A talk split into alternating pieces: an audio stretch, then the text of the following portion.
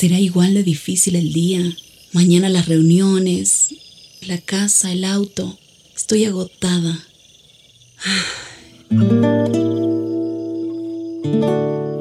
No importa cuántas cosas me hayan angustiado hoy. Me acercaré a Él porque Él tiene descanso para mi alma y mi mente. Cuando mi corazón está tranquilo, puedo escuchar su voz en quietud y confianza. Mi fortaleza está en descansar en Dios. Ven a descansar.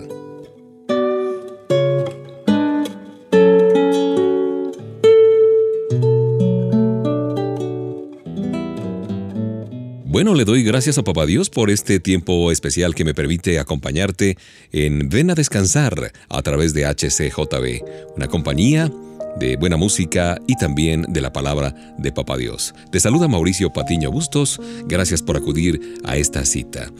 Las personas a menudo tienen grandes aspiraciones para sus vidas, ¿no es cierto? Algunas esperan tener éxito financiero o quizás una carrera de alto vuelo otros tienen el sueño de hacer buenos amigos o impactar al mundo. Pero independientemente de cuáles sean sus metas, eh, muy personales, muy humanas, Papá Dios tiene una visión para todos sus hijos.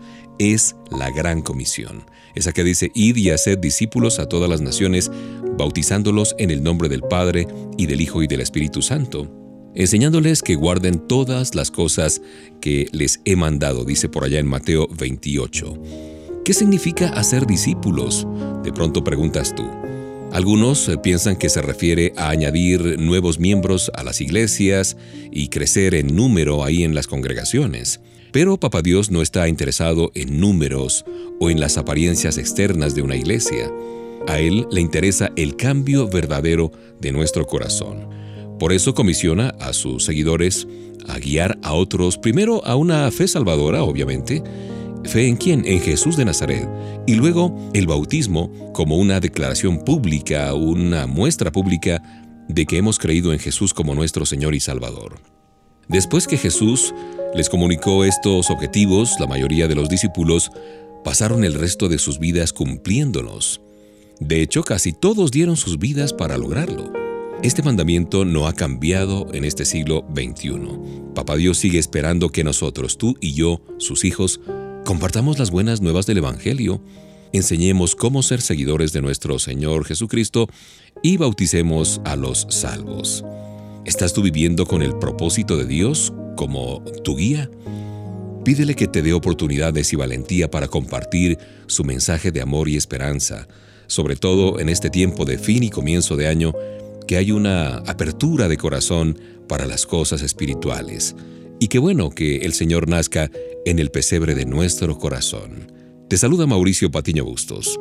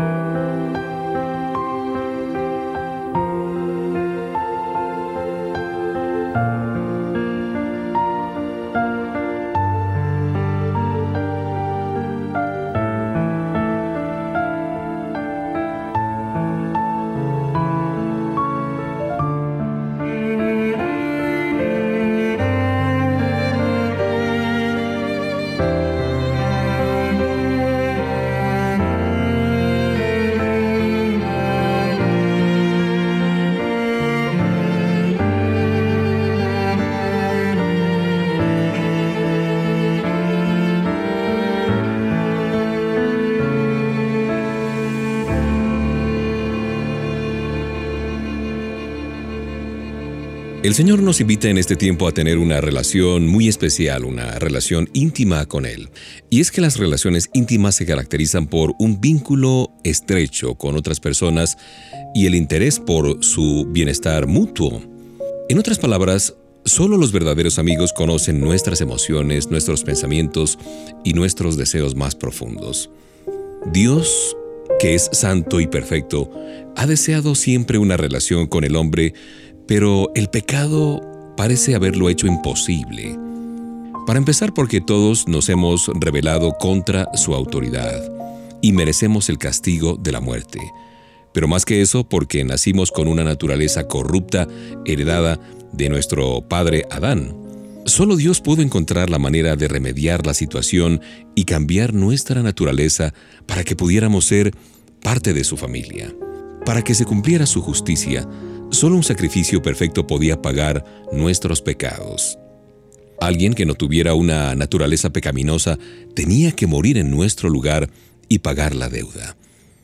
El único que calificaba para esto era Jesús de Nazaret, el Dios hombre perfecto, quien dio su vida por nosotros para que pudiéramos tener una relación con el Padre. Nuestra amistad con Papa Dios se logró con un alto precio para Él, la muerte de su amado Hijo Jesucristo. Dios hizo todo lo necesario para hacernos parte de su familia y para que tengamos intimidad con Él. Por eso envió a su Hijo Jesucristo a nacer allí en la humildad de un pesebre. ¿Tienes tú una relación con el Padre por la obra salvadora de Jesús? Si no es así, que nazca hoy espiritualmente en tu corazón Jesús de Nazaret. En esta época de Navidad, Descubre los regalos de libertad, satisfacción y gozo que se encuentran únicamente en la persona de Cristo Jesús.